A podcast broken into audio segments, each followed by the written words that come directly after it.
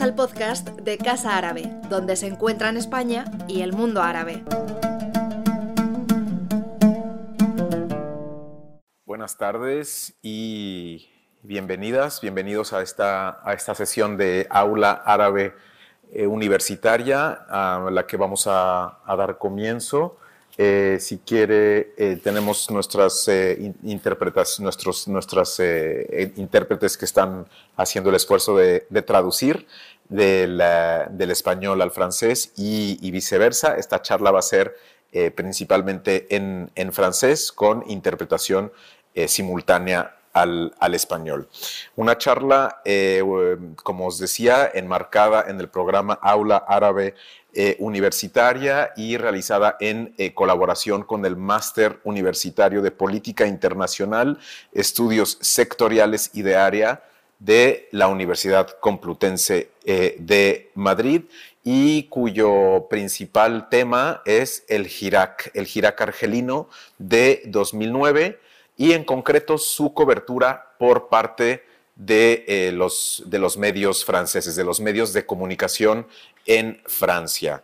Eh, ¿Por qué? En febrero del año 2019, eh, los argelinos salieron a las calles para decir no al quinto mandato del presidente Abdelaziz Bouteflika. Ese momento marcó el inicio de un eh, movimiento a gran escala que será conocido como el Hirak.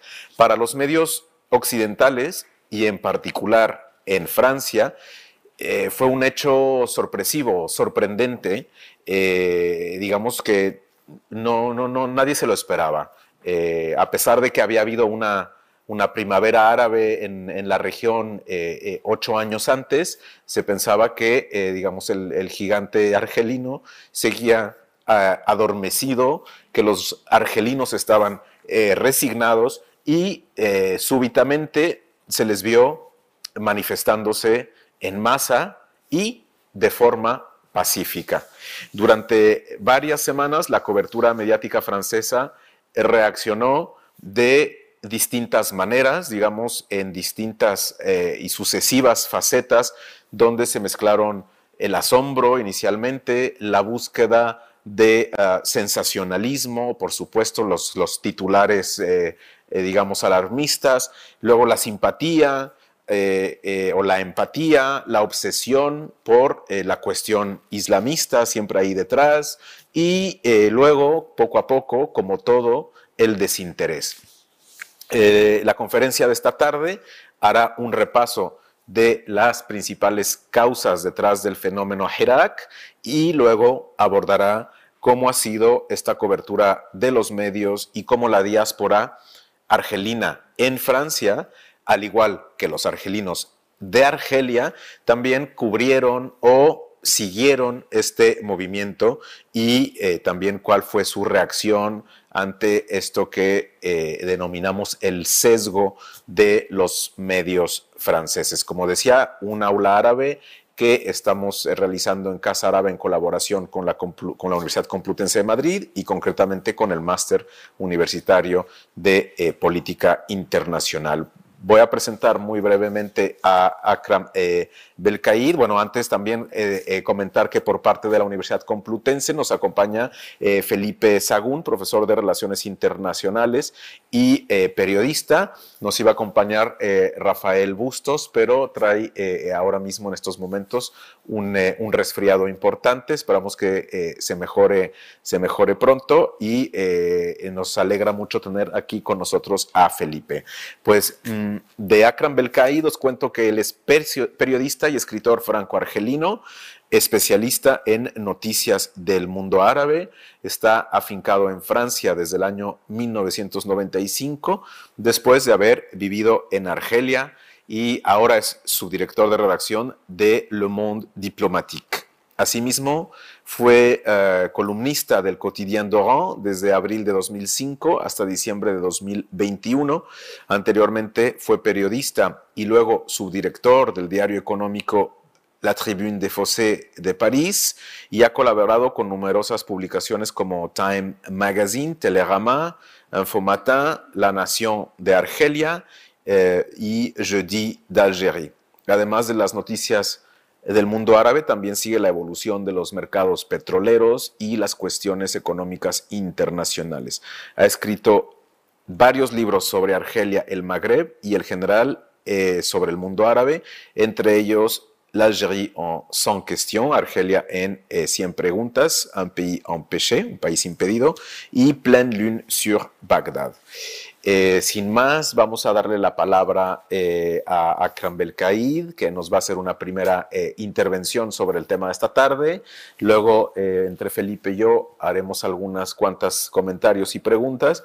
Y luego será vuestro turno, tanto a los que están aquí esta tarde en, en el auditorio de Casa Árabe, como quienes nos siguen por la transmisión en streaming que estamos haciendo tanto en francés como en español en el, eh, en el canal de YouTube de Casa Árabe.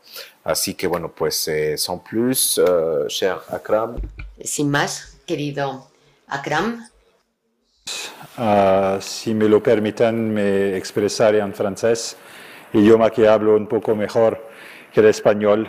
Gracias uh, por vuestra indulgencia. bonjour a toutes et à tous. Muy buenos días, muy buenas tardes a todos.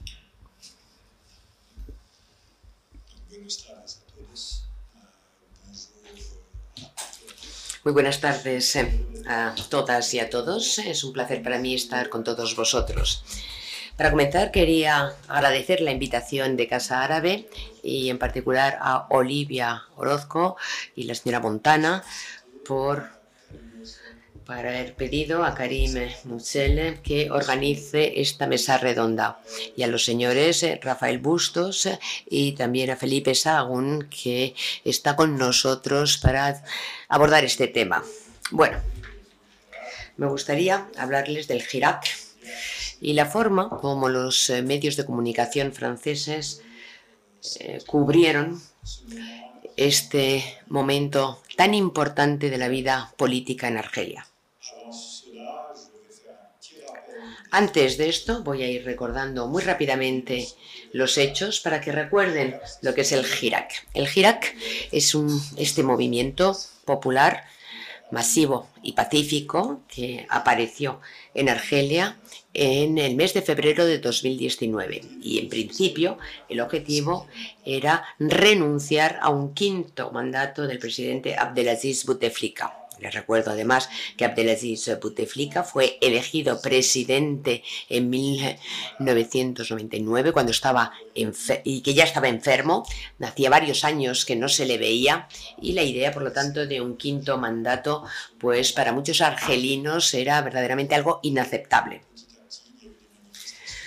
Poco a poco se fueron organizando manifestaciones para reclamar que no se presentara este quinto mandato y finalmente Abdelaziz Bouteflika renunció obligado por el ejército a principios de abril del 2019. Pero el Girac no era tan solo esto, era, no era tan solo pedir que eh, Bouteflika ya no fuera presidente, sino que era toda una serie de demandas por parte del conjunto de la sociedad argelina que reclamaba el cambio, el cambio del sistema político es decir, que el sistema político que existe en el país desde la independencia en 1962, pues que se modificara el sistema y que Argelia pudiera entrar no ya en democracia, esto era una ilusión, era realmente un sueño, pero que Argelia se adentrara en una transición, por lo menos democrática, que le permitiera al país transitar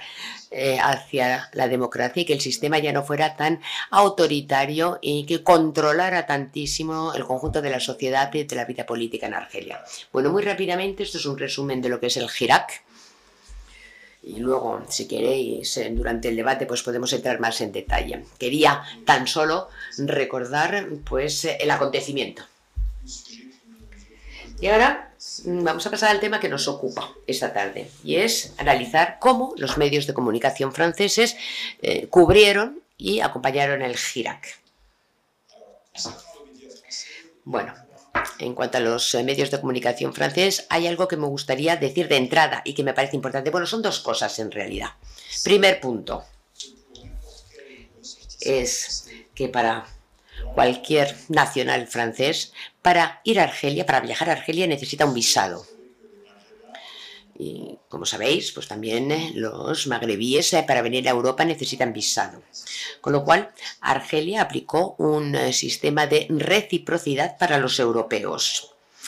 Lo cual, mm, esto no pasa ni en Marruecos ni en Túnez. Por lo tanto, un periodista francés que quiera hacer un reportaje en el Magreb puede desplazarse muy fácilmente a Túnez, también a Marruecos, pero tiene que pedir un visado para poder entrar en Argelia. Y además esto no es nada fácil.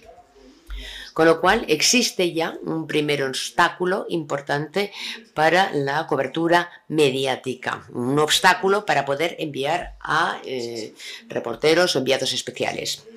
Primer obstáculo, primer punto. Luego entraremos más en detalle. El segundo punto, que también tiene que ver con el vínculo entre los medios franceses y Argelia, pues es que el poder argelino muy a menudo da la impresión de que sigue más y está más atento a lo que dicen los medios de comunicación franceses que a lo que dicen los argelinos. Por lo tanto, es importante para el poder argelino pues eh, em, velar y asegurarse de que la imagen que dan los medios franceses es la imagen que el poder quiere que se dé de Argelia. Esto es importante. Bueno, vamos a ver ahora la cobertura. Febrero de 2019. ¿Qué están contando los medios de comunicación sobre Argelia? Bueno, pues eh, yo diría que al principio hay un periodo de indiferencia antes de que comience el Hirak. Indiferencia frente a Argelia. Los medios de comunicación franceses históricamente se han interesado muchas veces por Argelia durante el momento de la guerra de independencia, que era un tema principal, y me gustaría recordarles que precisamente hoy celebramos el 70 aniversario de la independencia de Argelia. Argelia se independizó en 1962 y todo el periodo de guerra entre 1954 hasta el 62 pues tuvo una enorme cobertura por parte de los medios de comunicación franceses. Luego, pues se llegó a un periodo, digamos, de normalización. Los medios seguían siguiendo lo que estaba pasando en Argelia, pero poco comparado con otros temas eh, y con otras zonas como Oriente Próximo, la cuestión palestina, etc. Argelia, digamos, de alguna forma, pues no era prioridad para los medios de comunicación franceses los eh, periódicos franceses, la televisión, la radio, los medios de comunicación franceses vuelven a descubrir Argelia en, al final de los años 80, digamos, eh, en el 88-89, cuando Argelia pues tiene dos fenómenos contradictorios. En principio tiene un primer, una primera primavera democrática al final de los años 80 y fue cuando se consiguió la libertad de prensa, el multipartidismo y se introdujeron una serie de reformas económicas y al mismo tiempo, con esta apertura y con esta esperanza democrática, pues eh, apareció también un auge del islamismo y el partido del ex eh, Frente Nacional de la Salvación, el FIS. Y esto realmente interesó muchísimo a los medios de comunicación franceses. Todas las semanas había artículos, eh, reportajes o programas especiales sobre Argelia, sobre los islamistas, sobre la posible evolución del país, sobre lo que iba a pasar, lo que iba a pasar con las mujeres en Argelia, etc. Y eh, la cobertura mediática era, por lo tanto, muy intensa. En este periodo, además, eh, los periódicos franceses y los medios tenían medios. Muchos periódicos tenían la posibilidad de tener corresponsales eh, permanentes o enviados especiales que permanecían durante mucho tiempo. Ahora esto ya no es así. Ahora el fenómeno es eh, mundial, tanto la prensa francesa como española en todo el mundo, los medios de comunicación ya no tienen los medios suficientes para cubrir correctamente la actualidad en el extranjero porque mantener a un corresponsal cuesta muy caro y se cierran, por lo tanto, las corresponsalías y se trabaja eh, según eh, la información que dan los periodistas locales, los pitchers, y no existe esta figura del corresponsal permanente como teníamos en los años 60, 70, que se ha desplazado al país, eh, que invierte en contactos, que tiene tiempo para trabajar y que puede ir repitiendo reportajes en profundidad corresponsales, por ejemplo, en Argelia, en los años 80 había muchos, pero poco a poco es verdad eh, que esto ha ido disminuyendo y por una razón muy sencilla y es eh, que el periodo de la década negra, la guerra civil de los años 90, el terrorismo, asesinato de periodistas y también asesinatos de extranjeros. Con lo cual era una situación paradójica, porque en ese momento se hablaba muchísimo de Argelia cada vez que había un atentado, un drama, una matanza, etcétera, pero eh, había esta incapacidad de desplazarse hasta Argelia porque al mismo tiempo era demasiado peligroso y luego estaba este tema del visado que era realmente muy complicado de obtener para los periodistas. Y cuando Buteflika llega al poder, vuelve la paz, hay una normalización y se empieza a hablar menos de Argelia y Argelia, pues por ejemplo, los medios de comunicación eh, franceses se interesaron un poco por Argelia en 2011, cuando empezó la primavera árabe, la revolución en Túnez, en Egipto y la guerra civil en Siria y en, Libia. Pero, sin embargo, Argelia pues, se movía poco y por lo tanto los periodistas franceses se desinteresaron. Todo esto para explicar que cuando llega la Girac en 2019, pues llega para los medios eh, de comunicación franceses como si tuviéramos que enlazar con un periodo lejano que en que Argelia era interesante. Se habla muy poco de los primeros movimientos en contra de Bouteflika, tan solo algunos párrafos, algunos artículos, algunos comentarios, pero realmente no existe un interés verdadero, real, potente. Luego, con el tiempo se gana ese interés. ¿Y por qué? ¿Qué es lo que hace? Que los medios de comunicación franceses se interesen de repente por la situación en Argelia. Es el impacto mm, importante de las redes sociales porque sabemos que desde las primaveras árabes o las eh, revoluciones eh, del este, y ahora se habla precisamente mucho de Ucrania, bueno, pues sabemos que la trilogía Twitter, Facebook y otras eh, cuentas Internet permiten dar visibilidad a los fenómenos como movilizaciones y manifestaciones eh, que mm, pueden permanecer eh, silenciados por los medios de comunicación oficiales las primeras manifestaciones en Argelia, los medios de comunicación públicos y oficiales de Argelia, pues eh, mm, los minimizaron. Mm, pasaron muy pocas eh, imágenes en la televisión, se dieron muy pocos comentarios, con lo cual, ¿quién habló de todo esto? Pues la prensa privada argelina y las redes sociales. Las personas se grababan y el número de manifestantes y la importancia de las manifestaciones, así como el carácter pacífico de las manifestaciones, todo esto pasó por las redes sociales y, tuvo un efecto casi de caja de resonancia. Porque todas estas imágenes impresionaron muchísimo a todos aquellos que se interesan por la actualidad en el sur del Mediterráneo y esto, por lo tanto, hizo que los eh, medios de comunicación franceses de repente empezaran a interesarse por este movimiento, percibiendo una cierta réplica de las primaveras árabes de 2011.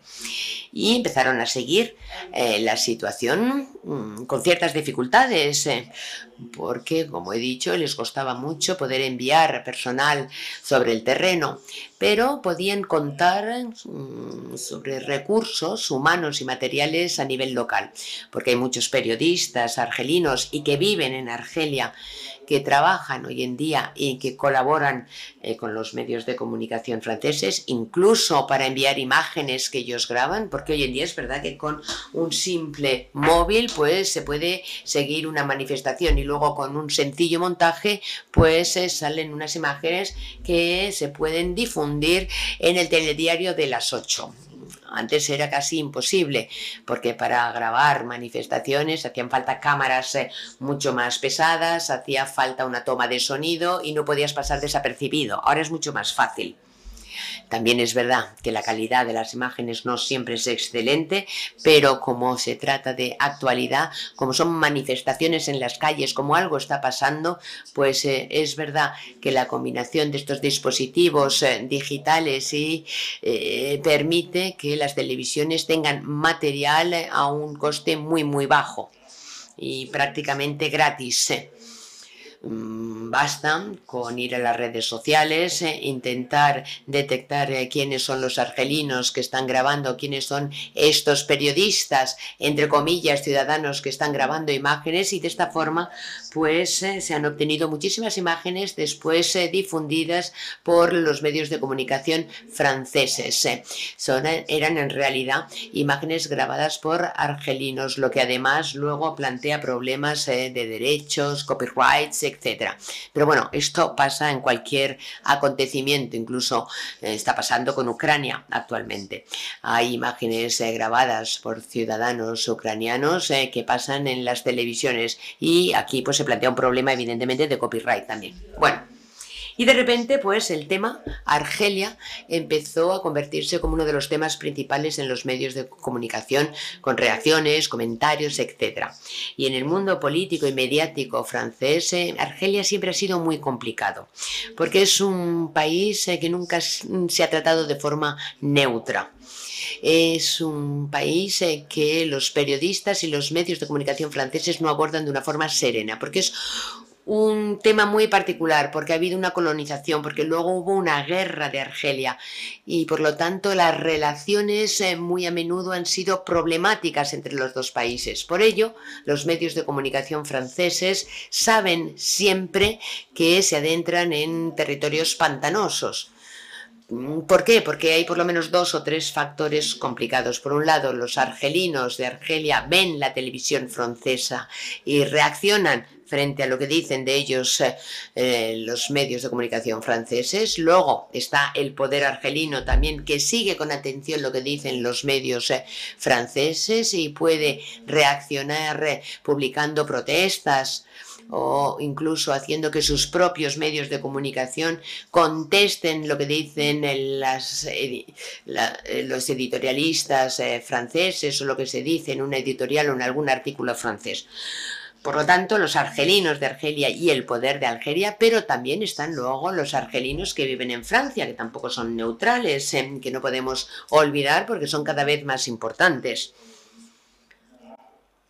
Y gran número de ellos, además, eh, son binacionales, es decir, tienen nacionalidad francesa también, es decir, son personas que votan en Francia y que pueden tener su posición eh, sobre un partido u otro condicionada a lo que piensa este partido o el otro sobre su país. Y luego, pues eh, también existe un cuatro punto que no quiero olvidar y son aquellos franceses que no son argelinos pero que tienen vínculos con Argelia. Son, por ejemplo, descendientes de eh, de la guerra, europeos eh, que salieron de Argelia cuando la independencia. Hay hijos también de personas que estuvieron en la guerra de Argelia y que transmitieron a sus hijos pues un legado histórico y una memoria del país. Y bueno, pues este tema no es un tema que podamos considerar como neutro en Francia. Todo documental, eh, cualquier reportaje va a ser escrutado por ojos muy atentos de una gran cantidad de personas. Y esto no es nada sencillo, porque en general, como sabemos, es difícil mm, contentar a todos. Pero bueno, empezaron a salir documentales y a sacar explicaciones del por qué del Hirak y por qué se despertaban entonces los argelinos. Pues ha habido muchas personas que salieron por la televisión, que escribieron en los medios eh, y que explicaron que por, qué los argelinos que no se habían manifestado mucho en 2011 y tampoco en 2014, cuando una minoría de argelinos habían intentado evitar el cuarto mandato de Buteflika, porque ya hubo un intento para intentarlo y sin embargo la calle no siguió este primer movimiento en 2014, porque entonces salen a la calle los argelinos en 2019. Ha habido una serie de documentos, documentales, reportajes explicativos porque era efectivamente un misterio. Porque este país, que había permanecido silencioso durante todos estos años, de repente se despierta y ofrece este espectáculo verdaderamente impresionante con decenas de millares, eh, centenas de millares de personas que salen a la calle a manifestarse de forma pacífica, que no rompen nada y que tan solo piden un cambio.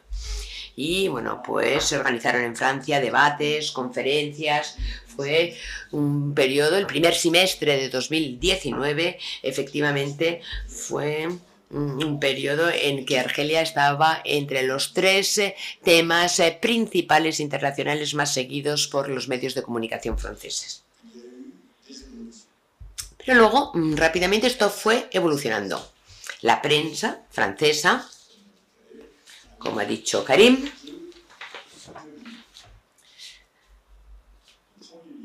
ha pasado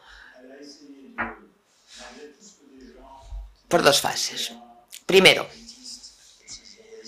bueno, las personas que estaban sobre el terreno, políticos, enviados especiales, eh, políticos, escritores, intelectuales, hablaban del despertar de un pueblo, eh, el traumatismo de los años 90 se acaba, las personas ya no tienen miedo de manifestarse en, en las calles, desean un cambio, quieren encaminarse hacia la democracia.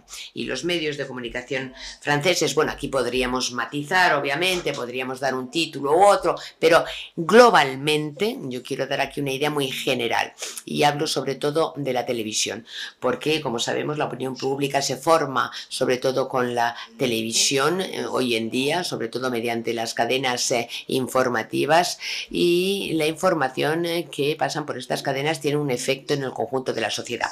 Y el primer sesgo, ¿cuál es? Bueno, pues es intentar comprender la situación y mm, separada de la cuestión habitual ¿qué hacen los islamistas. Es decir, esta obsesión continua que consiste a mirar hacia el mundo árabe únicamente bajo el ángulo de qué es lo que están haciendo los islamistas, qué hacen los islamistas, van los islamistas a hacerse con el poder.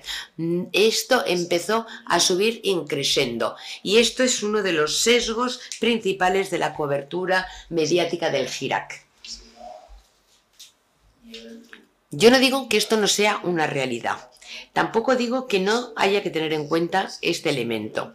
Nadie está diciendo que los islamistas hayan desaparecido en Argelia. Ahora, ver la situación como si fuera la misma situación que tenía Argelia en los años 90 o Egipto con la llegada de Morsi al poder, esto es un error. Porque por el momento no había decantación y sobre todo porque se trataba de un movimiento nacional y esto es lo interesante del Girac. Las personas que salieron a la calle eran de todas las tendencias políticas y muchos de ellos incluso no tenían ningún tipo de orientación política, en particular la juventud. La juventud argelina eh, se presentaba como apolítica, únicamente interesada por el fútbol, por ejemplo, o por las redes sociales y de repente se moviliza esta juventud y sale a las calles a las manifestaciones. Eh, los más mayores eh, dudaban si salir o no, pensaban que era una nueva manipulación, que era el poder que estaba manipulando de nuevo eh, a la población y no, salieron los jóvenes y esto es lo interesante. Y lo que a mí me parece que era necesario sacar era este mecanismo de movilización del conjunto de la sociedad y cómo la juventud de la que en general decimos que no está politizada, cómo esta juventud de repente sale a la calle, se organiza todos los viernes, eh, entiende además eh, que tiene que manifestarse de forma pacífica porque es la mejor forma de transmitir el mensaje, etcétera. Y bueno, pues eh, esto es lo que a mí me parece importante para reflexionar sobre la Girac. Y voy a hacer un paralelo con los indignados en 2011 en España pues hubo cuestionamientos como esto. De repente nos preguntábamos dónde estaba antes esta juventud, dónde estaba antes de este movimiento de los indignados. Se decía que los jóvenes no se interesaban por la política, que no votaban, etc. Y mira ahora cómo están todos con este movimiento de indignados. Pero hubo esta obsesión por el islamismo, pues eh, los periodistas se fueron a entrevistar a los viejos sheikh del FISE, que ya no tenían ningún efecto en la sociedad, para intentar comprender y para intentar incluso darles un peso que ya no tenían estos personajes. Y fue una pena, porque de esta forma se estaba escapando realmente la realidad del mecanismo que estaba transformando la sociedad. Segundo sesgo, es lo que yo llamo el sesgo de la impaciencia. Es decir, que tras un mes o tras algunas eh, semanas, yo diría un mes o dos, empezamos a escuchar comentarios eh, mediáticos de periodistas, de editorialistas que consideraban que no avanzaba suficientemente rápido. Es decir, Buteflika se va, pero no hay cambio. ¿Por qué? ¿Por qué no cae el sistema? ¿Por qué no hay elecciones? ¿Por qué no aparece un nuevo partido? Como si una transición democrática se hiciera mm, con la velocidad de Internet. Mm, como todos sabemos, que hay cosas interesantes eh, que observar en todos los cambios. ¿Por qué estos jóvenes que están en la calle, que se manifiestan y que quieren el cambio, por qué estos jóvenes rechazan crear un partido político o unirse a un partido político ya existente?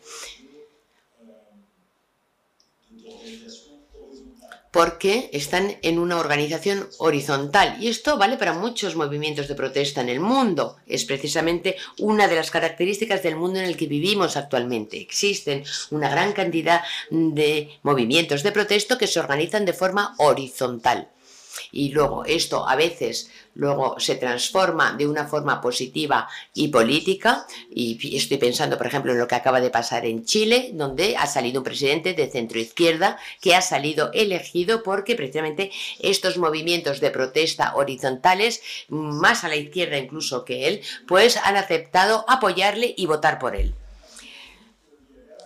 Y en Argelia, como hemos visto, había, es verdad, una exigencia de cambio, una exigencia mm, para acabar con el sistema, pero al mismo tiempo se rechazaba mm, meterse en los partidos tradicionales o crear un partido del tipo tradicional para ah, llevar las reivindicaciones que se hacían en la calle hacia el poder. Y luego podemos hablar de ellos, mm, pero bueno, es verdad que el poder no hizo ninguna concesión.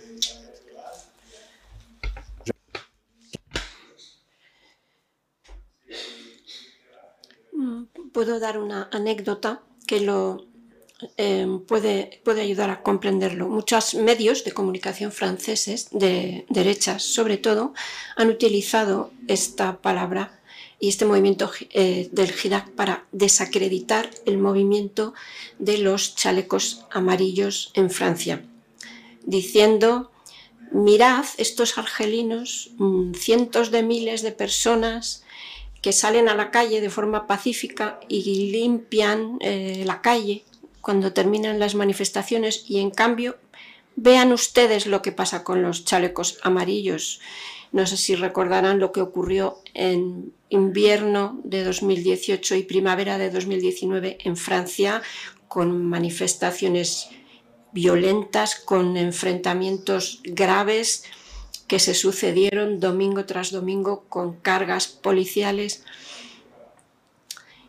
Y eh, se tomaba el Gerac como ejemplo de movimiento pacífico y positivo en contraposición al movimiento de los chalecos amarillos. Y es paradójico porque mm, es raro que los medios de comunicación franceses presenten eh, a Argelia o nada de lo que ocurra en Argelia como un ejemplo. Pero mm, con motivo o con la excusa de desacreditar este movimiento de los chalecos amarillos, se tomó como ejemplo el Girac argelino. Para mí la explicación eh, es muy sencilla. En las manifestaciones hay siempre dos actores, los manifestantes y el régimen que está al otro lado. Y el régimen argelino comprendió rápidamente que sería suicida optar por la violencia, que había demasiada gente en la calle para emplear la violencia y precisamente la manifestación reivindicaba eh, su pacifismo. Y en el caso francés, la decisión de las autoridades fue de enfrentamiento y por eso hubo también excesos. Pero en un momento dado, varios editorialistas que estaban, eran más bien contrarios a Argelia en el pasado, que no digirieron necesariamente bien la independencia de Argelia, que durante el movimiento de los eh, chalecos amarillos eh, intervinieron positivamente o en favor de, mm, este movimiento del Hirak. La situación en Argelia es, eh, ha cambiado radicalmente. la pandemia ha interrumpido las manifestaciones y en cambio la represión ha continuado. Ha habido persecución, hay más de 300 detenidos de opinión, prisioneros de opinión en Argelia. Eh, en estos momentos hay periodistas argelinos que sufren acoso, presión, eh, acusación de complicidad con el terrorismo, eh, cuando se trata de periodistas que escriben y que están comprometidos con el cambio sin más. Y es decir, que la pandemia ha eh, provocado un cambio radical de situación y la prensa francesa habla muy poco de ello. Alguna vez hay algún artículo que recoge la movilización para solicitar la liberación de un periodista, pero esta represión radical después del Girac y la vuelta a un régimen mucho más autoritario eh, incluso eh, que el régimen mm, con Buteflika, esta realidad eh, es ignorada por los medios franceses por dos motivos. El primero, el cansancio. El segundo, el hecho de que existen temas mucho más candentes.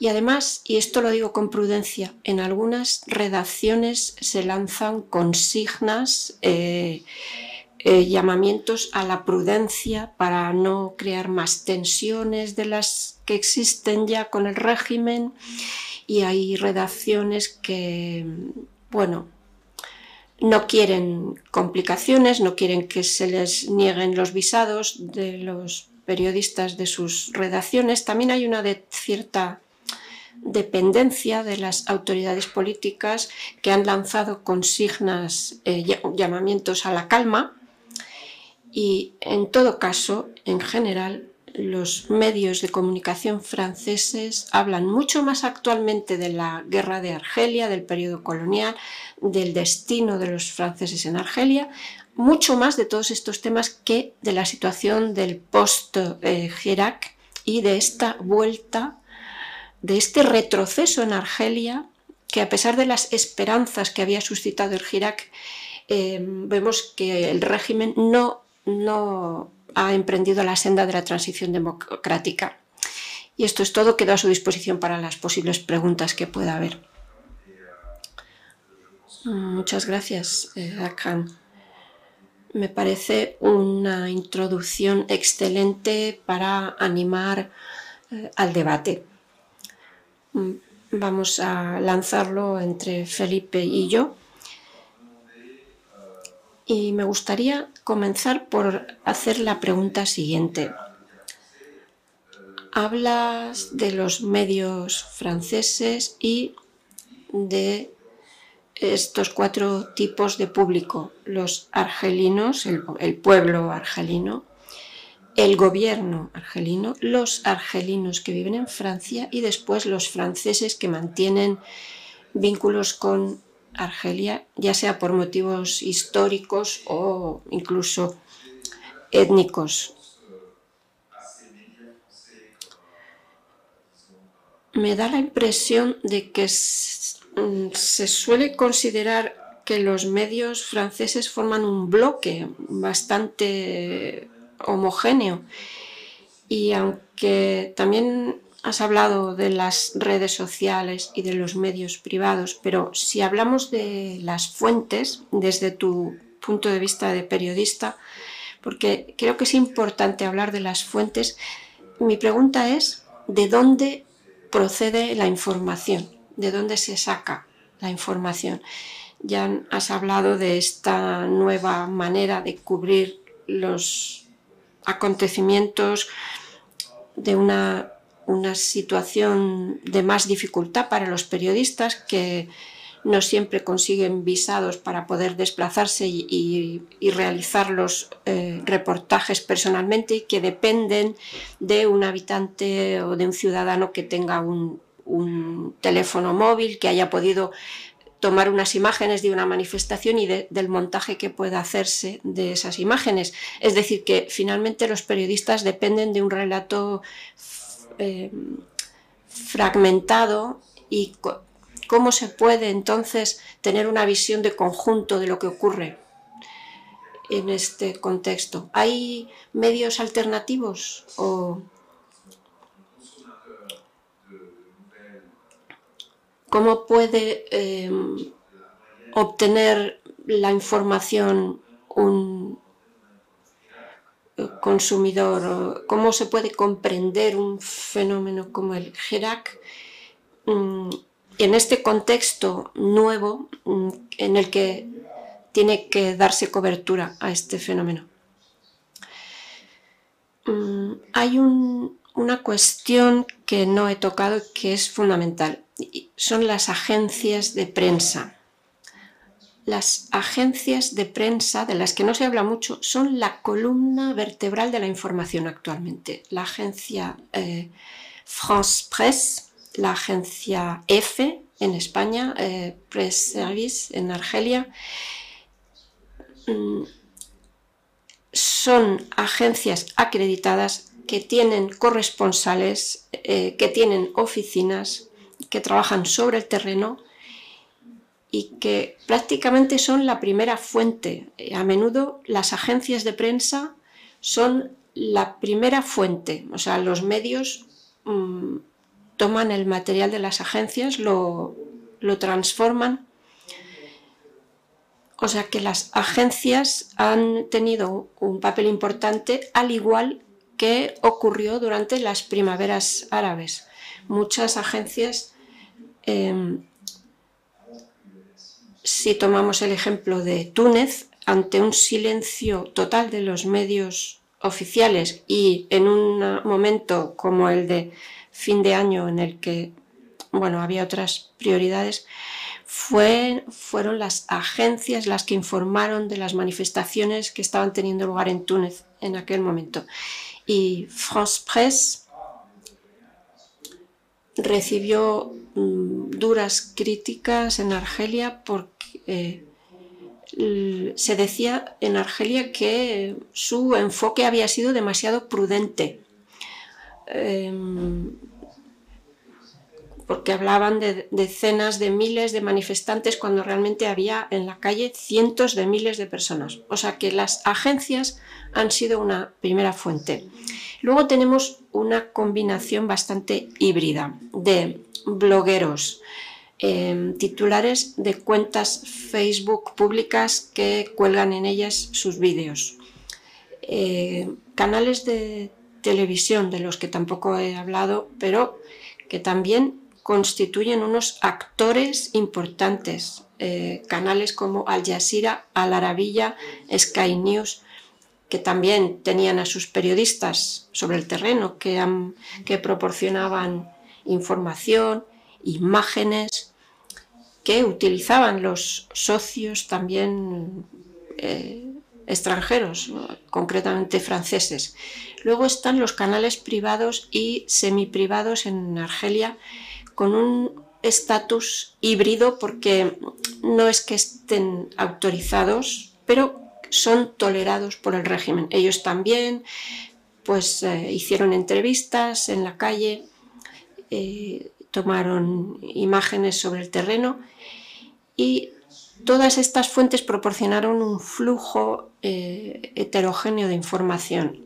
Y por otro lado, si hablamos de las herramientas digitales, por ejemplo, Skype, sin ir más lejos, permite hacer una entrevista desde una habitación de hotel o desde una casa particular. Me acuerdo que en los 90, cuando una, un canal de televisión eh, francesa quería entrevistar a un, un ciudadano argelino, necesitaba un estudio de televisión, una autorización, era difícil pasar desapercibido. Ahora, en cambio, un sindicalista que vuelve a su casa después de manifestarse puede recibir perfectamente una llamada de TV5 o de eh, France Television, de cualquier otro canal de televisión, por Skype y puede contar lo que ha ocurrido y mmm, dar relieve a, lo que ha ocurrido. Y todo eso es bastante incontrolable, salvo si se bloquea Internet lo cual es otra cosa. Durante el GERAC eh, también eh, asistimos a intentos de creación de medios alternativos, mm, pues blogs, eh, canales, mm, emisoras de radio, canales de televisión. Muchas iniciativas. El problema es la persistencia en el tiempo y después de la represión y la dificultad actual para poder expresarse y contar cuál es la situación en Argelia, muchas de esas iniciativas eh, han desaparecido.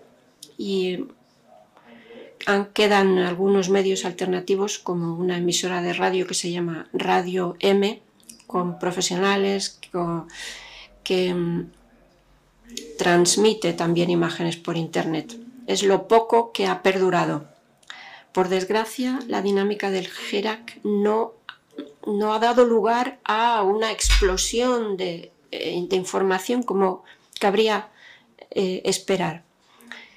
No es la primera vez que esto ocurre. A mí siempre me, me ha sorprendido comprobar que, por ejemplo, en Túnez, eh, después de 2011, hayan surgido tres o cuatro títulos alternativos nuevos y yo creo que la falta de movimiento en este sentido se explica también por motivos económicos. Hace falta dinero para pagar periodistas. No se puede crear un órgano de seguimiento eh, audiovisual si no se tiene eh, detrás un inversor y esto es algo difícil siempre.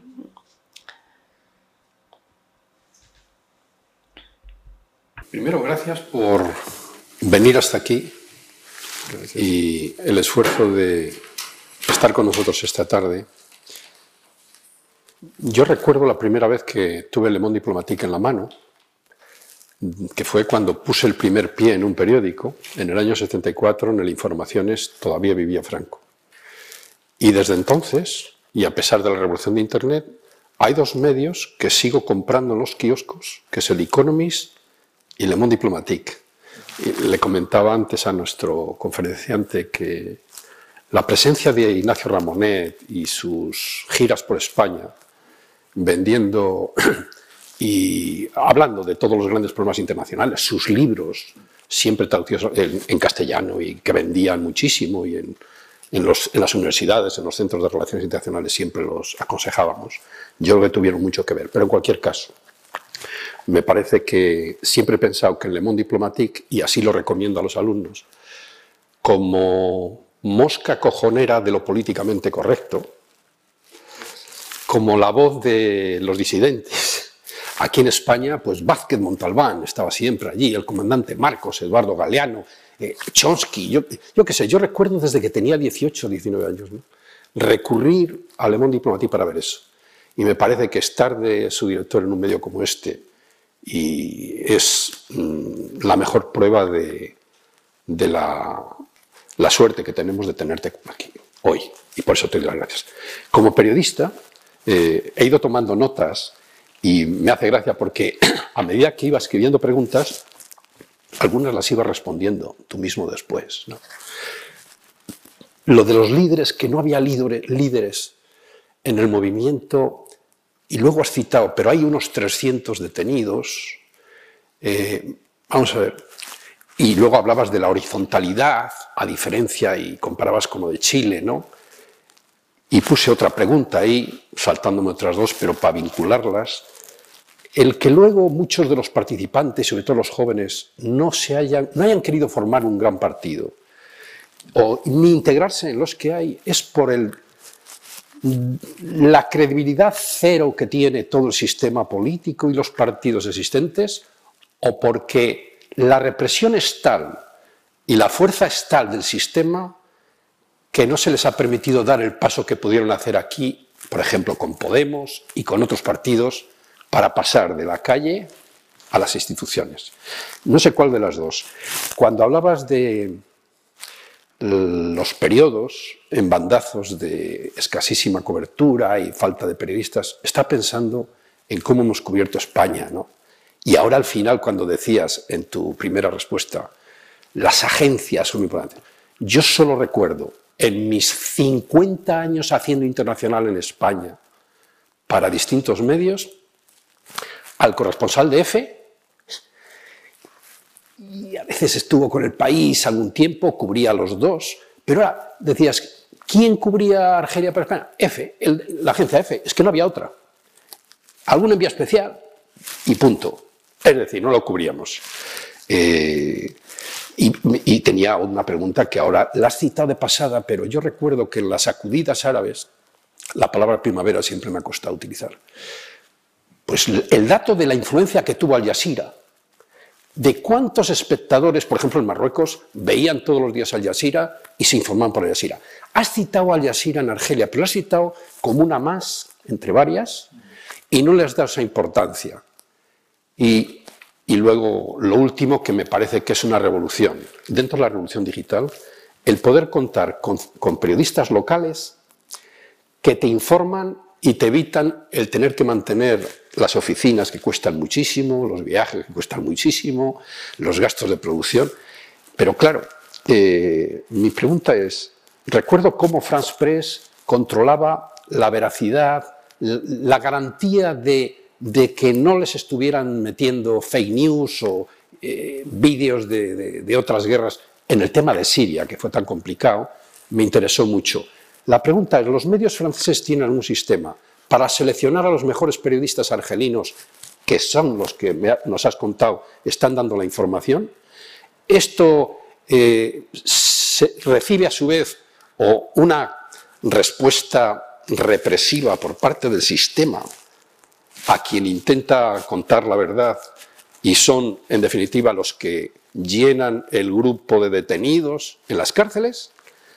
¿O son pocos los periodistas que están detenidos y muchos más otro tipo de oposición empresarial, política, etc. Bueno, me callo porque si no, y además que me gustaría que pudieran intervenir nuestros participantes, ¿no? Me callo.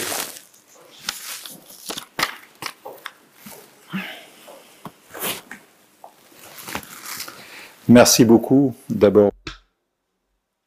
Muchas gracias por sus palabras con respecto a le mundo diplomático.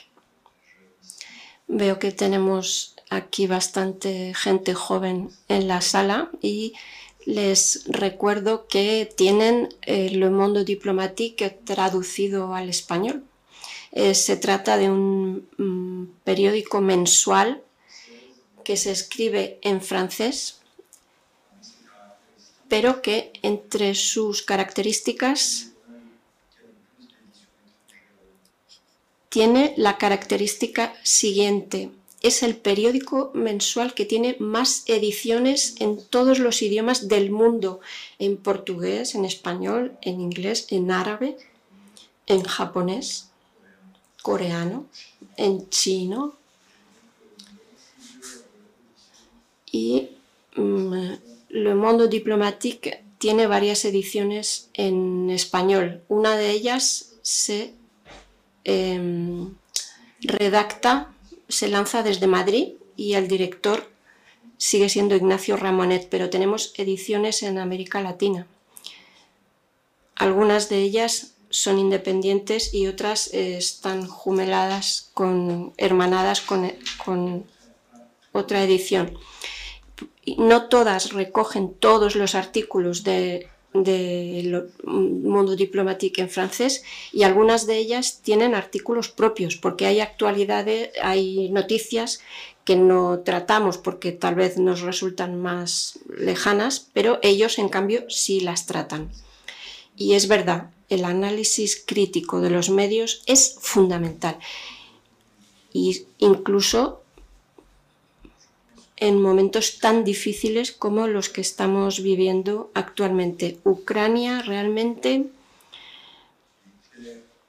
es un exponente de la importancia de la independencia de los medios, de, la necesidad de condenar sin ambajes eh, la invasión rusa de Ucrania, sin buscar ninguna excusa bajo ningún concepto a la invasión de Putin. No obstante, hay mucho que decir sobre la cobertura que están haciendo los medios occidentales de la guerra en Ucrania, con indignaciones de geometría variable, eh, con dobles raseros, pero bueno, es otro debate que podríamos tal vez lanzar en otro momento. Y con respecto a los comentarios o las preguntas de el señor Sagun, es verdad que Al Jazeera eh, apoyó enormemente los movimientos de las primaveras árabes, aunque perdió un poco ese aura porque muchos no admitieron la idea de que Al Jazeera estuviera a favor de la intervención de la OTAN en Libia, que como sabemos fue catastrófica. Pero con todo, si comparamos lo que había en los años 80, ¿no? En los años 80, un ciudadano iraquí que viviera bajo el régimen de Saddam Hussein, es decir, una dictadura, tenía muy pocos medios de informarse adecuadamente. Tenía pues las televisiones iraquíes, eh, los periódicos locales que le contaban pues que viva el régimen de Saddam Hussein y todo eso. Pero si quería informarse, pues por la noche escuchaba la BBC en inglés, mm, esperando que nadie le denunciara por ello. Pero la situación actual ha cambiado radicalmente. O sea, en cualquier lugar, incluso Yemen, que está sufriendo los bombardeos de la Alianza Saudí, incluso en Yemen hay cientos, cientos de fuentes de información. Internet, las televisiones por satélite, por Internet, eh, han introducido un cambio radical en el campo de la información. Yo crecí en Argelia. En los años 70 había una prensa eh, única, uniforme, que contaba lo que el régimen quería. Alguna vez podía uno informarse, pero la prensa extranjera no siempre llegaba. Y luego estaban las radios francesas, que era lo que más escuchábamos. Ahora hay de todo, fuentes de información de todo tipo, televisiones de información 24 horas, Al Jazeera, Al Arabilla, blogueros, gente con cuentas de Twitter. Las cuentas de Twitter se han convertido en una fuente de información y hay toda una revolución informativa eh, que puede parecernos normal, pero hay que ser consciente del cambio eh, espectacular que, implica. Y tiene, tienes razón cuando hablas de la importancia de las agencias.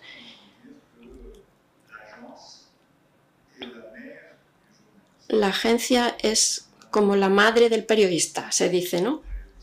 C'est-à-dire que sans, sans l'agence, vous ne pouvez pas faire un journal. Es decir, que sin la agencia, sin la agencia de prensa no se puede hacer un periódico, es muy difícil. Bueno, yo no sé si esto sigue pasando en España. ¿Sigue habiendo la prensa gratis? ¿Sí? Pues esta prensa gratis existía gracias precisamente al hecho de que existen las agencias. Porque ¿dónde va la prensa gratuita a buscar su contenido? Pues a las agencias.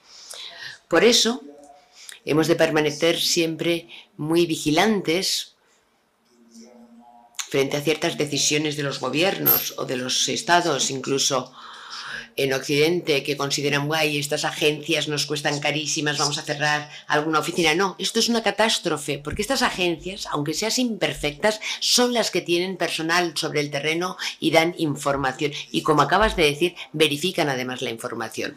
Y el gran drama es que ahora existen millares de fuentes y el gran drama es que actualmente todo es posible, todo es posible y es muy difícil permanecer tranquilo y verificar la información.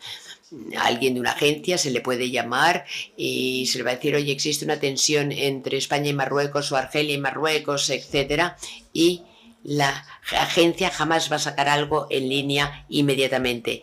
Cuando cuelga el teléfono, siempre el personal de la agencia va a esperar una confirmación oficial e incluso aplica la regla de la doble fuente. Es decir, cuando recibes una información, para publicarla necesitas confirmación de dos fuentes independientes. Esto sería lo deseable, digamos. Ahora, un blogger bueno, pues em, habla de cualquier rumor y lo va a publicar por Twitter inmediatamente y esto empieza a embalarse y se convierte pues en un problema. Y para el caso de Argelia, pues había fake news en cuanto al Irak, falsas fotografías que circulaban, personas que decían, fíjate, en una ciudad 300.000 personas, etc. Y bueno, incluso algunos eh, periódicos imprimieron este tipo de informaciones eh, y luego se demostró que estas fotografías se han tomado en otro momento, en otro lugar, que eran eh, fotos de otras revoluciones en Moldavia, Ucrania o en cualquier otro lugar. En fin, esta es la realidad y no hay solución por el momento. Seguimos en un mundo de incertidumbres. Estamos en un sector que se está recomponiendo actualmente. A mí, cuando se me pregunta, yo siempre digo que hay que confiar en los medios de comunicación más prudentes quizás, los más lentos, eh, y darles prioridad frente a los más sensacionalistas, aunque es difícil, es muy difícil hacerlo. Esto quiere decir que el ciudadano informado pueda él mismo hacer su propia selección y que además este ciudadano sea apto, es decir, que pueda reflexionar y decir qué, cuáles son las fuentes de este periódico, quién escribe, quién está dando esta información, cómo es esto. ¿Se está afirmando, se está escribiendo en modo condicional? ¿Cuántas personas se expresan en este artículo? ¿Se las identifica a estas personas o no? Todo esto pues son cosas que nos permiten pues eh, establecer más o menos la veracidad o no de una información. Y para el caso de Argelia, pues es verdad que hay muchos periodistas que son bilingües, eh, periodistas pues eh, que trabajan con los medios franceses. Y teníamos el caso de Harald Dorand, que era un periodista al que precisamente se le reprochó trabajar con medios de comunicación franceses sin autorización porque los estados, y esto además es en todos los países árabes, la forma de impedir que los periodistas locales eh, trabajen para periodistas extranjeros, pues se crea todo un procedimiento de acreditación, es decir, tienes que tener una autorización y de esta forma pues puedes impedir que tal o tal persona trabaje para tal o tal medio. Y si lo hace, como esto es eh, una ley, pues eh, puedes perseguirle. Y el hecho es que hay muchos eh, periodistas argelinos, independientes, colaboradores con medios de comunicación franceses, pero de forma más o menos clandestina. trabajan con seudónimos, no utilizan su nombre real e intentan intentan ser lo más discretos posibles. ¿Por qué? Porque si no, pues son objeto de represión.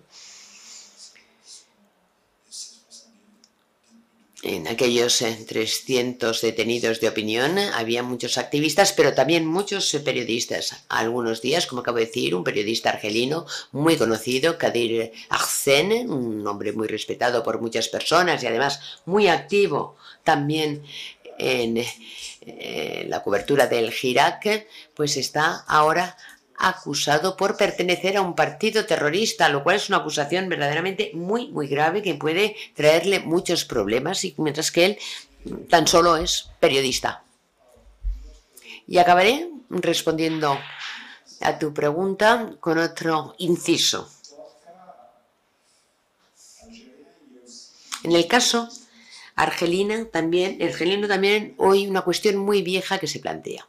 Y es que cuando eres periodista argelino y asistes a una transformación del país, pues eh, es muy difícil establecer la diferencia entre el periodista objetivo, digamos, o el periodista comprometido. En un momento dado es muy difícil no tener mm, al mismo tiempo estos dos papeles y entonces pues eh, se quedan las cosas muy difusas entre la función de periodista y la función de activista, porque el periodista quizás va a querer apoyar el giraque y olvidarse que, de que tiene efectivamente que separarse y no mezclarse, meterse en la batalla. Y muchas veces lo que se le reprocha a los eh, periodistas eh, argelinos eh, que trabajan, por lo tanto, para los medios franceses, muchas veces es que mm, mm, han llegado hasta ampliar el movimiento del Girac o demostrar que el Girac existe todavía eh, cuando lo que se pide es que se divulgue la opinión como que el Girac se ha acabado. Y este precisamente es otro de los retos que tienen que enfrentar los periodistas argelinos. Algunas preguntas que nos llegan del mundo online, pero vamos a darle prioridad a, por ahora a quienes han hecho el, el viaje en este día lluvioso aquí a Casa Árabe. Tenemos por ahí una mano levantada, ¿verdad? Dos. Entonces vamos, de hecho, a coger dos preguntas. ¿Podrían identificar si decir soy de tal medio, de tal universidad? O de tal, simplemente rápido, para saber si se queda grabado, por, es mejor. Gracias. Eh, bonjour, monsieur. Muy buenos días.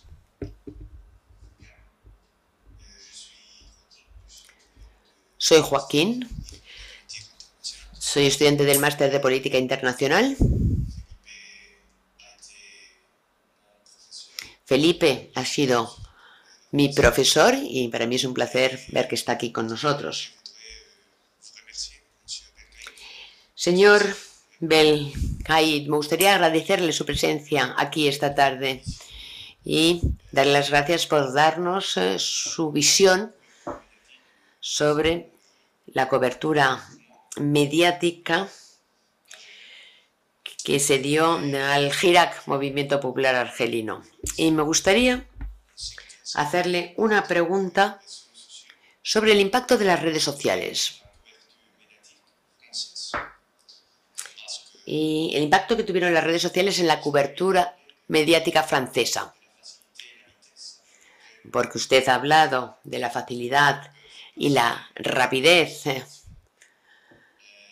para que las personas puedan acceder a información en estas redes.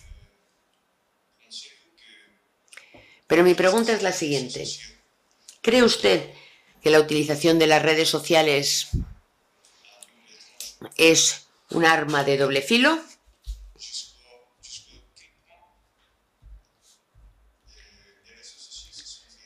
¿Hasta qué punto son fiables las redes sociales?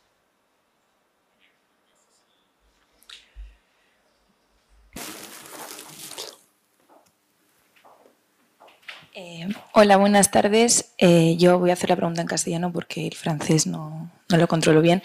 Bueno, primero, muchísimas gracias por su asistencia. Y yo también, igual que Joaquín, soy estudiante del Máster de Política Internacional. También he tenido eh, como profesor a Felipe.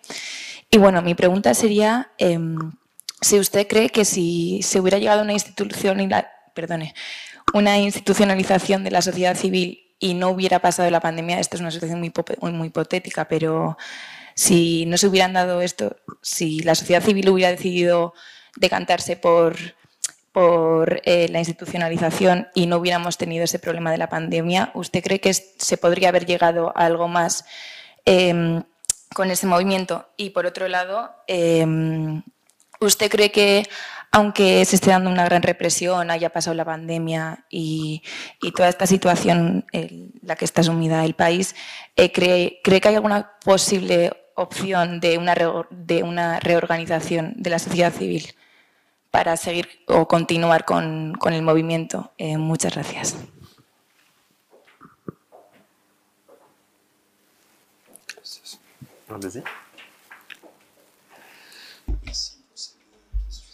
Muchísimas gracias por estas dos preguntas.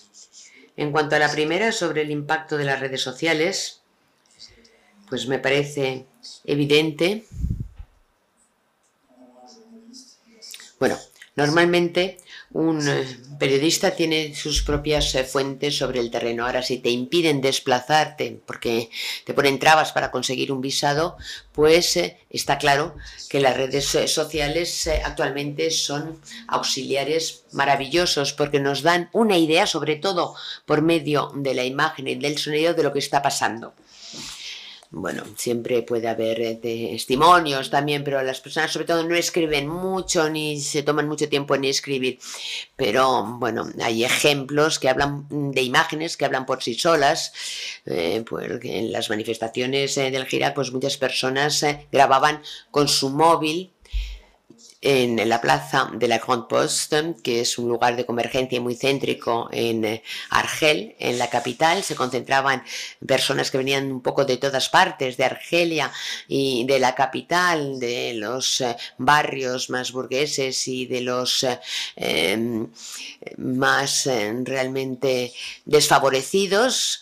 Y bueno, pues cuando estas mismas imágenes eh, se repetían 10, 15, 20 veces bajo diferentes ángulos, es una confirmación. Esto demuestra que efectivamente que algo muy importante está pasando en el país. Y luego pues había también imágenes que llegaban de todas partes del país. Bueno, yo tengo que decir que yo he colaborado con algunos documentales en televisión, etcétera, pero en general soy un periodista de prensa escrita. Ahora, sé que, por ejemplo, hoy alguien que está haciendo un documental eh, en imagen eh, de 52 minutos, por ejemplo, no se pueden ya obviar las imágenes de las redes sociales. Antes eh, podías eh, utilizar las imágenes tomadas por las cámaras de televisión, mm, pero hoy mm, tu encargado de investigación que trabaja para ti para buscar imágenes, para ilustrar tu documental, pues necesariamente tiene que entrar en las redes sociales. Y esto es muy interesante. Y de hecho, cuando empezó el Girac, y hubo incluso historiadores eh, argelinos, incluso historiadoras, que lanzaron un llamamiento a los colegas historiadores eh, diciendo es un momento importantísimo, es fundamental que documentemos este acontecimiento y por lo tanto que eh, bajemos y almacenemos todo lo que circula porque son imágenes que podrían desaparecer. Nadie sabe lo que va a pasar con las redes sociales ni con Internet, con lo cual es muy importante que almacenemos todo esto y que lo guardemos. Ahora, en cierto modo, como has dicho, es un arma de doble filo por dos cosas. Bueno, el hecho de grabar y luego volverte a casa te puede dar el sentimiento de que has hecho lo que tenías que hacer como militante y manifestante. A algunas personas les puedes dar la impresión de haber hecho una actividad política por el hecho de haber compartido ciertas imágenes. Hay un término en inglés y en francés que no sé si existe en español, que es el clictivismo, es decir, hacer política y manifestarse con el ratón del ordenador. Con lo cual, bueno, pues a veces esto también a veces limita la acción política y nos lleva una y otra vez siempre al mismo punto. Es decir, a preguntarnos cómo podemos ir más allá, cómo podemos ir más lejos. Y esto además está ligado a la pregunta que no he contestado totalmente sobre los partidos políticos, etcétera, porque me gustaría explicaros también que hay que comprender como estáis haciendo algunos estudios de ciencias políticas, hay que comprender que en Argelia el panorama político mm, ha permanecido completamente congelado durante muchos años. desde la independencia hasta octubre del 88, partido único. Es decir, no se aceptaba la oposición. Se quería crear un partido, pues te ibas a prisión. En el 88, multipartidismo. Y aquí, pues pasó exactamente lo mismo que aquí.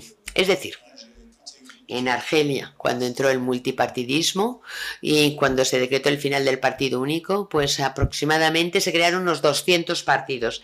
Y recuerdo que en aquel entonces los especialistas en ciencias políticas decían esto es algo totalmente normal, no lo critiquéis, es algo muy normal. Y de hecho, en España, cuando cayó el franquismo, pasó exactamente lo mismo. Yo no sé, no me recuerdo, pero creo que también aquí se crearon varios centenares de, de partidos políticos durante la transición. Luego existe un movimiento de decantación. Bueno, esto duró unos años en Argelia y luego llegó la guerra civil. Y entonces ya era totalmente imposible hacer política porque estábamos en una situación de violencia. Luego, en el 99, sube al poder Bouteflika y en vez de volver con este movimiento de transición y fomentar el pluralismo, no, Bouteflika vuelve a los años 60 es decir, a una democracia tan solo de, fachada, eh, con un sistema de partidos ilusorio, porque en realidad nada cambia. Y hacer política pues ya no es interesante. Y por eso muchos jóvenes argelinos tienen una visión de la política realmente muy negativa, porque consideran que los partidos que siguen existiendo no sirven para nada y que no se puede esperar nada de estos partidos. Y este es el momento en el que estamos. Con lo cual hace falta todo un trabajo de reorganización y de repolitización que hay que hacer y que lleva un tiempo. Y a mí me parece que las redes sociales en cierta forma impiden que esto se haga, porque las redes sociales eh, son también facilidad. La política implica reuniones, ir puerta a puerta, hacer reuniones de célula, etc. Es decir, un montón de trabajo que no se puede hacer desde casa. Incluso si ahora podemos utilizar Zoom y otras eh, herramientas colaborativas, eh, nada puede sustituir a las reuniones. Y una parte de la juventud me parece que a veces se olvida de esto.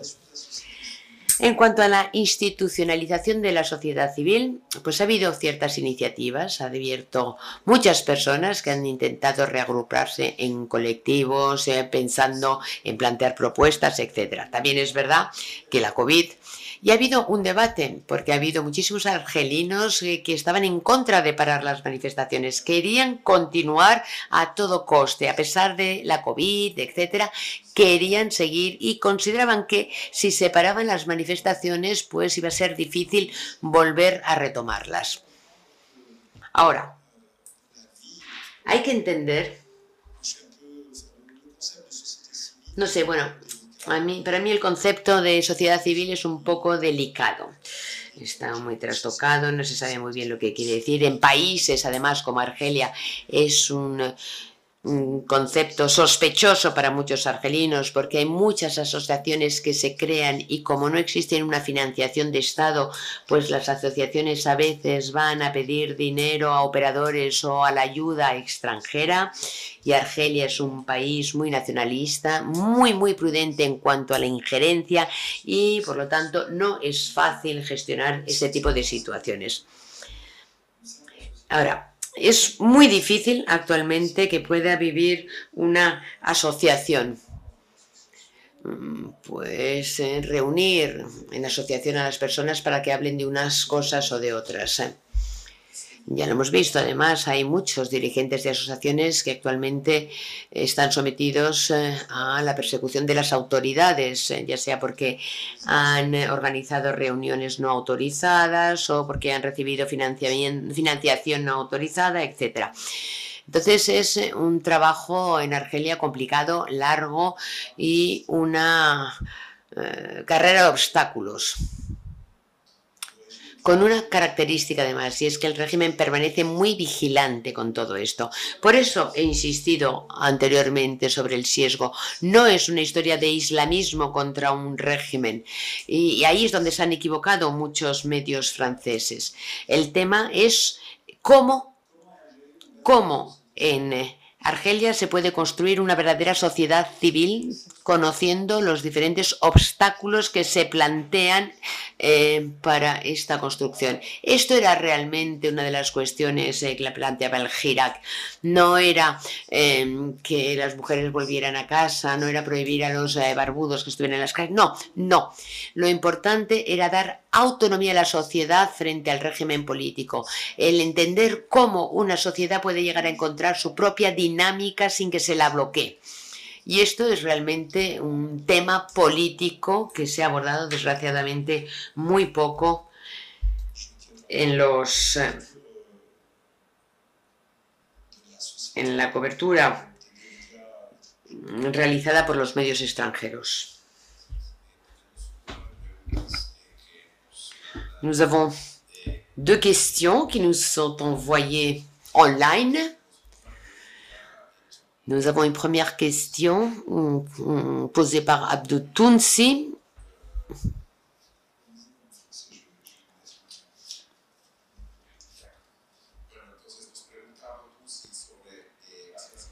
La intervención del ejército argelino alentada por Occidente fue determinante para frustrar las elecciones libres donde ganaron los islamistas.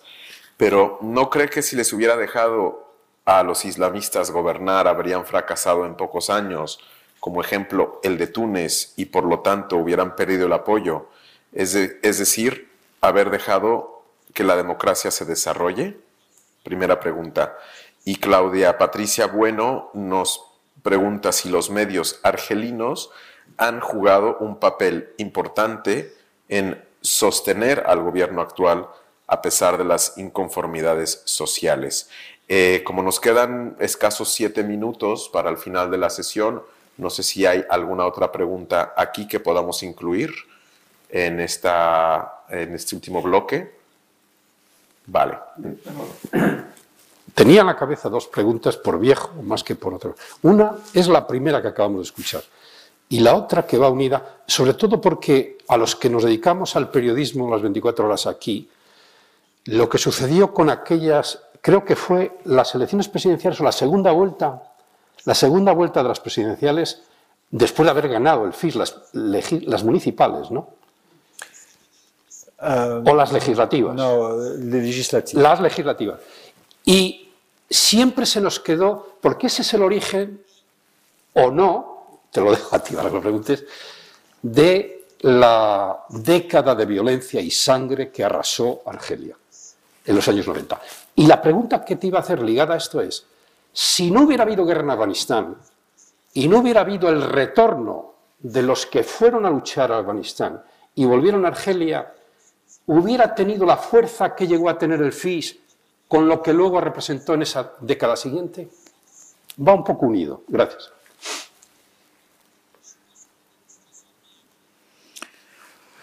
Alors, sur la question.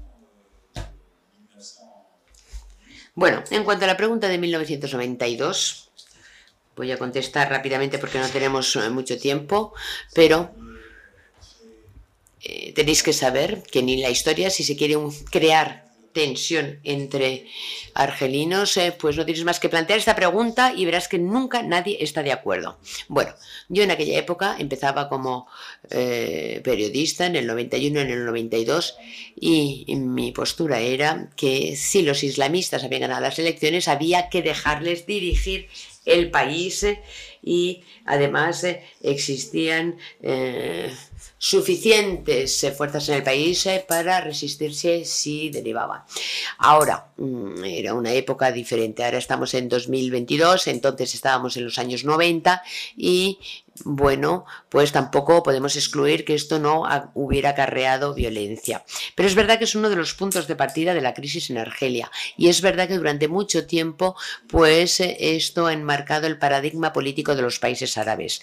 Es decir, que esto siempre ha ido a plantear la misma pregunta para los eh, países árabes. Mejor una dictadura estable que una experiencia democrática, porque una experiencia democrática va a llevar a los islamistas hasta el poder y esto además se ha verificado en Argelia, luego en Túnez y más tarde en Egipto. Ahora, como hemos visto en la experiencia tunecina, que los islamistas también podían eh, ser derrocados y perder el poder. Ahora, el debate no está cerrado y siempre, siempre, siempre sigue existiendo este debate sobre el hecho de si habría que haber parado las elecciones o habría que haber dejado a los islamistas participar del poder.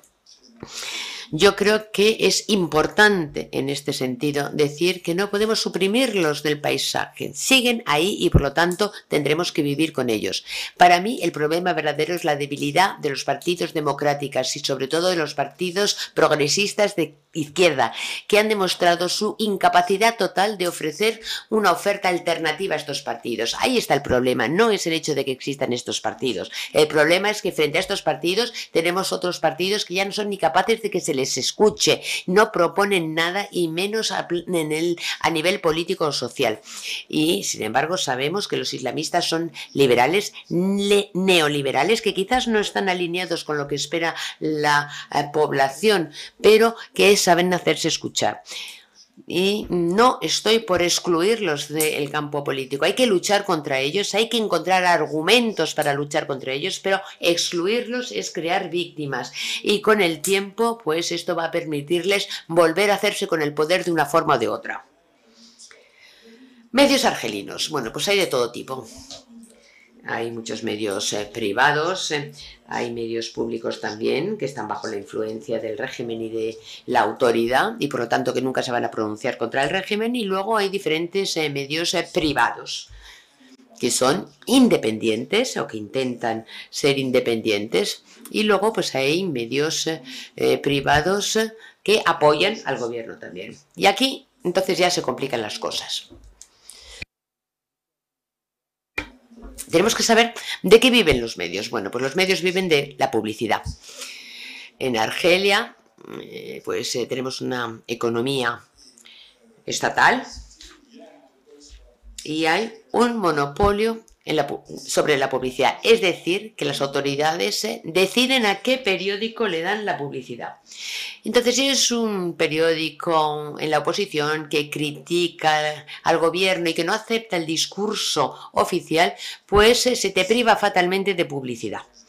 Y si lo que quieres es crear un periódico y ganar algo de dinero, pues eh, tienes que crear un periódico que apoye las tesis oficiales. El drama de la prensa independiente es que es incapaz de encontrar recursos financieros que no sea la publicidad de Estado. Y para acabar con tu pregunta, Creo que efectivamente la guerra en Afganistán nos ha hecho muchísimo daño y aquí mm, voy a remontarme casi a la prehistoria, a los años 80. Pero mm, en forma general esto es difundir ideas reaccionarias, antiprogresistas eh, con esencia religiosa. Esto es lo que a mí me parece que ha minado al mundo árabe. Y esto se ha hecho, se ha hecho además en un cierto periodo con el apoyo de los occidentales y en particular de Estados Unidos.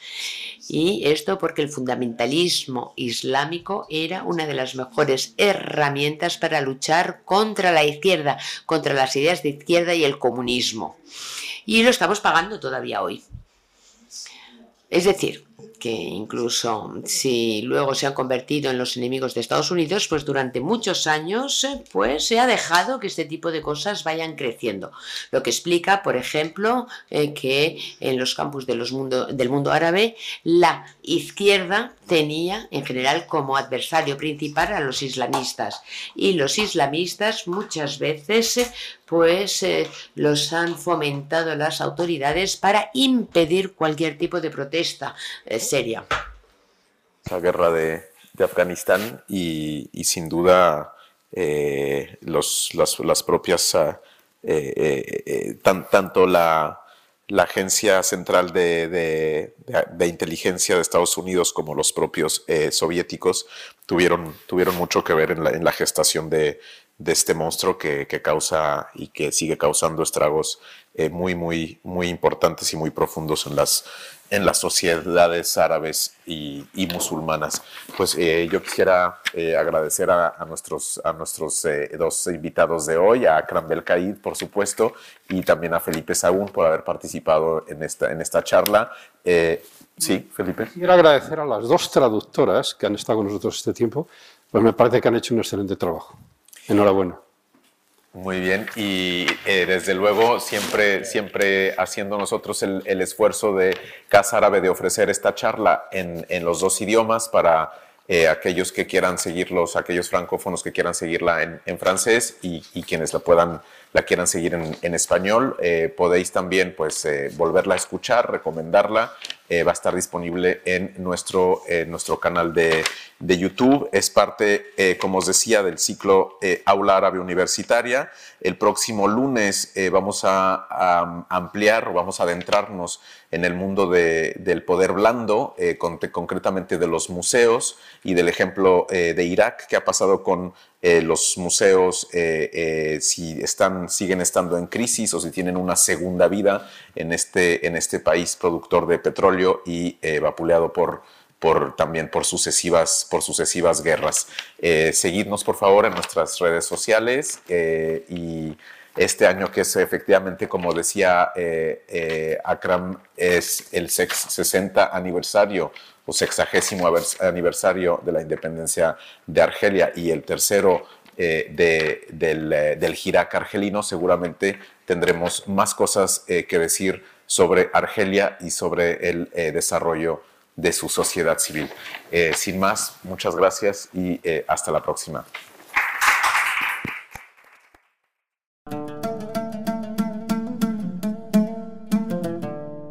Gracias por escucharnos. Si quieres estar al corriente de todas nuestras actividades, consulta nuestra página web en www.casaarabe.es.